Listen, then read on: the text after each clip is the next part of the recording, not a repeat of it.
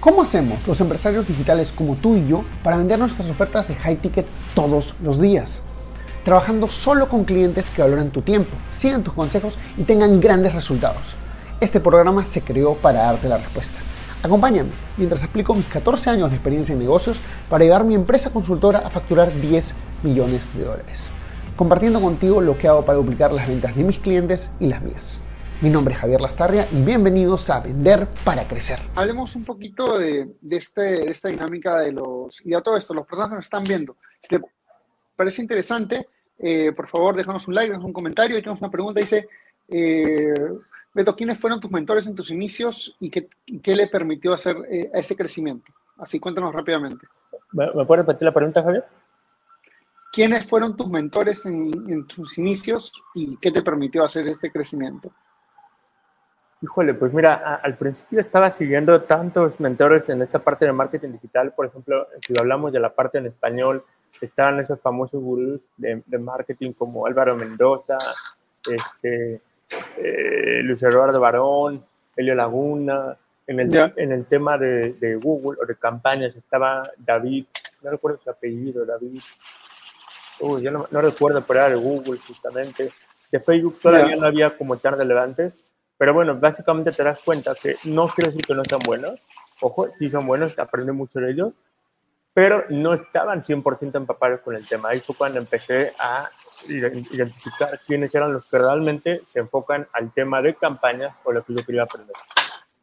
Perfecto. Este, ok, ya hablemos de esta campaña. Esta campaña es sin efecto, justo eh, Mario me cuenta hace ya tiempo que había pasado eh, el millón en ventas y bueno, tú has hecho con Mario varios lanzamientos de cinco cifras, lanzamientos de seis cifras. Cuéntanos un poquito cuál es la diferencia tanto en inversión como en planeación. Cuéntanos un poco el backstage de un, de un lanzamiento de cinco cifras y uno de seis cifras. Mira, fíjate que en general, Javier, eh, a veces creemos, volvemos al mismo punto, de que la, la parte de, de, la diferencia entre un lanzamiento de, de, de las cifras de 5 a 6 es justamente nos enfocamos al emburo, ¿no? O, al cliente. Creo que hay un punto en tu negocio ya cuando estás en esa cantidad de cifras que ya identificas quién es ese cliente. Y fíjate que te puedo decir, Javier, que me di cuenta que la diferencia no está en el emburo, no está en el tipo de campaña que haces. Porque, si te soy sincero aquí, en este, solamente para este grupo, eh, el tipo de campaña que hacemos en los lanzamientos que he hecho, te puedo decir que han tenido diferencias mínimas. Y esas diferencias mínimas no fueron que si, ay, este, apreté, le di clic aquí, o porque le metí la segmentación correcta. Te voy a decir cuál es, y por eso estás en el mejor grupo. De verdad, lo digo en serio. Es la oferta, Javier.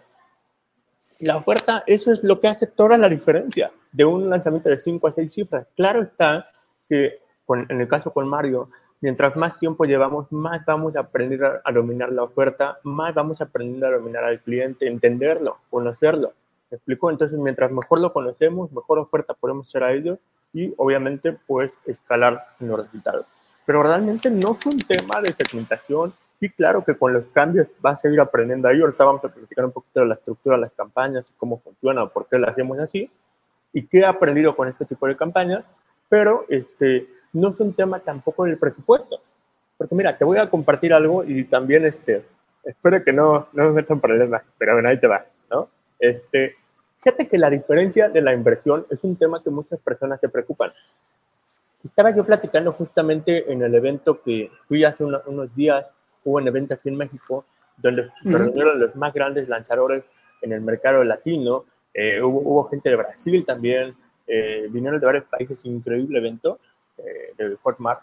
Y bueno, platicaba yo con varios lanzadores de 5, 6, 7 cifras, literal, y medios me decían, hablábamos del tema de la inversión, porque es un tema que hay mucho tabú y se cree que por ahí va, ¿no? Eh, a veces como lanzadores o, o productores o coproductores o, o consultores, creemos que literal lo que necesitamos es la parte de la inversión.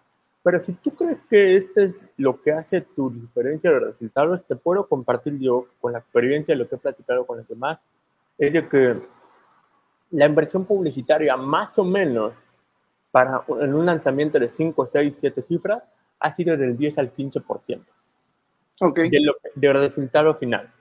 Y el resultado final del 10 al 15%. Eso es lo que se ha invertido en publicidad. Fíjate, o sea, y te puedo decir que no es un número que, haya, que vaya creciendo de lanzamiento a lanzamiento, ¿eh? Generalmente es un número que se ha mantenido. Por eso les decía, la fórmula no tanto es como el, eh, el, el, emburo y, el, este, y si le metieron más lana. Prácticamente te puedo decir que se ha invertido la misma cantidad, solamente que vamos aprendiendo a, a mejorar la oferta y conocer mejor al cliente, ¿no? Hacerlo más sexy. Yo, yo siempre decía, y quiero saber si esto es correcto o no, o sea, eh, a mí me ha funcionado, pero tú tienes mucho más experiencia que yo, y es que la mejor, o sea, hay correcto, hay que segmentar bien, pero la mejor segmentación está en el copy. Sí, claro, ahí, desde ahí ya partes, ¿eh? Porque fíjate, alguna vez me pasó que hice una super segmentación igual, fíjate, ¿eh? de un lanzamiento a otro fue la misma segmentación, pero el resultado no fue el mismo. Y el problema fue justamente en el copy inicial, porque estábamos, aunque era la misma segmentación, no fue el mismo resultado, porque la gente percibe otra cosa muy diferente desde el copy. Desde el copy ahí te das cuenta qué tipo de gente atrae. Entonces te explico, ¿cómo, cómo te explicas que si hiciste el mismo embudo, hiciste casi casi el mismo... Eh, la Segmentación. Misma, la misma y pusiste la misma plata. Eh, exacto, exacto, y cambió completamente, donde gente, fíjate nada más la diferencia de un lanzamiento a otro. Gente que quería hacer el negocio y gente que creía que le iba a dar empleo. Entonces fue complicadísimo, o sea, tuvimos que hacer un cambio radical en ese momento, en ese lanzamiento, justamente para corregir ese tema. Pero sí, qué bueno que lo dijiste, Javier, y lo sabes perfectamente. La parte del copy es el primer filtro, señores. No es la segmentación. El copy es el primer filtro de tus campañas y de tu resultado final. Brutal. Este, eh, pregunta, vamos a un par de preguntas que tienen por aquí, pero antes de eso, quiero decirte, eh, Beto, eh, ¿Cómo fue, o sea, cuándo fue esa primera vez que invertiste, no sé, 10 mil, que, o sea, que tuviste que manejar inversión, que no fue tuya, pero a ver, cuando no es tuya es más duro todavía, ¿no? O sea, 10 mil dólares, vamos a meterle 10 mil dólares en publicidad. O sea, ¿cómo fue esa, no? ¿Cuándo fue? ¿Cómo fue? ¿Cómo te sentiste? ¿Cómo lo manejaste? ¿Y qué estructura usaste para, para tratar de tener seguridad en la inversión?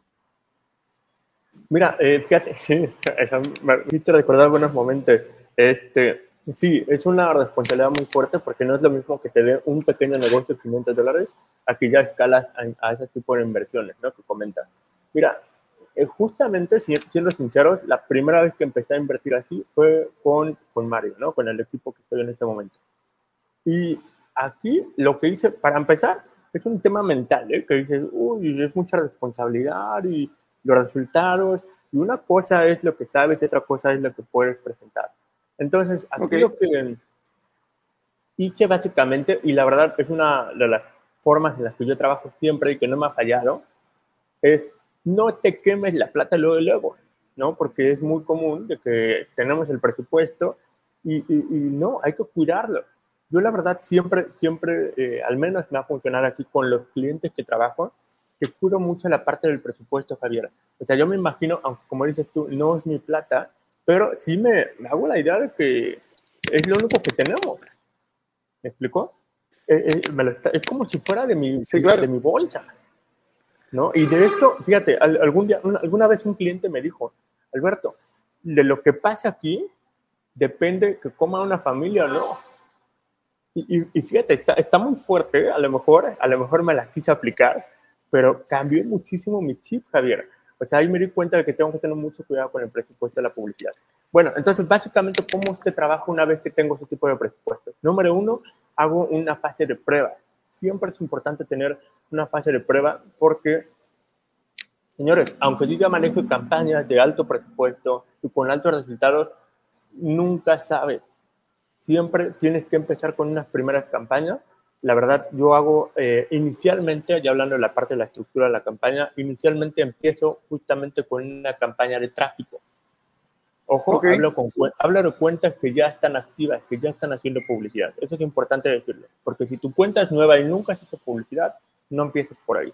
Pero bueno, si ya la campaña está activa, ya es una cuenta publicitaria que está... En, en, eh, esa cuenta de tráfico, en esa primera campaña de tráfico, lo que quieres medir es la conversión a la landing page, o sea, ¿qué es lo que quieres medir? ¿El costo por lead? Más o menos, ¿qué es lo que... Eh, exactamente, empieza a medir si el copy, empieza a medir la interacción de cada anuncio, la tasa de conversión de la opt-in, y como es eh, de menor costo el, tema de, tráfico, me permite como equivocarme lo menos que pueda, ¿no? Entonces yo ya hago pruebas, generalmente hago pruebas unos dos días, ¿no? Ya con eso ya puedo determinar perfecto, ya llegamos a mil clics, en esos mil clics ya veo cuánto es la tasa de conversión, cuánto me cuesta un prospecto o un registro y ya puedo escalar ahora sí a hacer campañas de conversión, que básicamente ya el camino okay, para cuando esa campaña de conversión, o sea, por ejemplo, si tienes que invertir, o sea, un lanzamiento de 10 mil dólares, ¿cuánto, o sea, de inversión en publicidad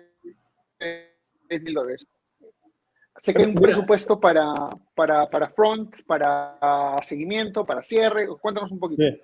Generalmente distribuyo así, el 60% del presupuesto lo meto a la parte inicial del embudo es decir, a los registros. ¿no? Depende mucho el tipo de embudo, el tipo de lanzamiento, pero básicamente tomamos en cuenta un lanzamiento de tres pasos, ¿no? que es el registro o que la gente te conozca, la segunda fase es el seguimiento y la tercera fase es el cierre. Yo normalmente lo manejo así, 60% es la 50-60% del presupuesto, la parte 1 es empujar, es meter la, cantidad, la mayor cantidad de personas posibles a la fase 1 del embudo eh, un 30% más o menos a la segunda fase. Ya es puro de marketing, por eso es que es menor presupuesto. Mucha gente cree que es más, pero no, la verdad ya cuando es de marketing puedes sin problema bajarlo. Entonces un 30% y ya el 10% sin ningún, o 15% final, te vas a de marketing de recordarles la, la, venta o te van a llegar a los lugares o bueno, ya hacerles saber que eh, la escasez del, del, curso, el lanzamiento. De la, de la, de la oferta. Y el producto, así es. Ok, este, y esta primera campaña, pues yo veo que muchos usas este, videos. Es directamente al, o sea, lo haces con, con, etapas, o sea, video views y de ahí registros, o videos y de repente un retargeting para registro a esa misma gente. ¿Cómo es más o menos la estructura? En la, en la fase de registro, justamente, mira, eh, me encanta que lo hayas comentado, Javier, porque es algo que yo te quería compartir aquí, para este grupo. Señores, si ustedes todavía, compañeros que nos están viendo aquí, que hacen o, tienen dudas de hacer contenido, tienen que hacerlo. Se lo juro que me lo van a agradecer en un futuro. Porque aunque sabemos y todo el mundo lo, escuchamos de que el contenido es lo importante, no tienen idea cómo baja mucho sus costos si tienen la mayor cantidad de contenido. Esa frase que escuchábamos hace años, Javier, seguramente tú lo sabías, de que el contenido es ley, ¿no? Sigue siendo ley sigue siendo ley. Si tú creas contenido y una vez que ese contenido te genera una audiencia, tú le puedes hacer publicidad para convertirlos en clientes, se lo juro que sus costos son... Perdón, aquí estoy, aquí estoy. Ahí estamos, ahí estamos, Les comentaba, entonces, la, la, mejor manera en esta parte de, de, la campaña de los videos, yo te recomiendo, hagan contenido como puedan y esa, esa audiencia que crean de ese contenido los van a convertir en clientes mucho más fácil. Entonces, eso es lo que yo hago justamente. Esa es la mejor estrategia que me funciona a nivel de campañas con estos lanzamientos. La base está en el contenido, señores. Porque yo noté literalmente cómo bajan los costos. Si tú haces uno solo o dos videos y los intentas convertir en clientes, tienes un costo mayor que si los agarras del contenido de, de los videos de contenido. No sé si me di a entender ahí, Javier. Hey, ¿te gustó el contenido que escuchaste hasta ahora? Entonces te invito a ser parte de nuestra comunidad donde todas las semanas creamos nuevas cosas como cómo pasar de low ticket a high ticket o tácticas para vender 100 mil dólares al mes. Todo esto está en nuestro grupo privado de Facebook. Entra a secretosparacrecer.com y únete ahora. No olvides que si dejas tu email también te llevarás una serie de clases gratis que no están en ningún otro sitio. Anda a secretosparacrecer.com y regístrate ahora. Es 100% gratis.